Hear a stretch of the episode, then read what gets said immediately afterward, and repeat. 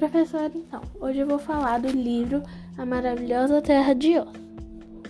Bom, eu gostei bastante do livro. Eu achei bem legal, teve imagem, teve bastante coisa. Bom, eu gostei bastante do livro, né? E eu me surpreendi, porque se fosse pela capa eu não teria lido. Não começaria a ler, não terminaria a leitura. E é isso.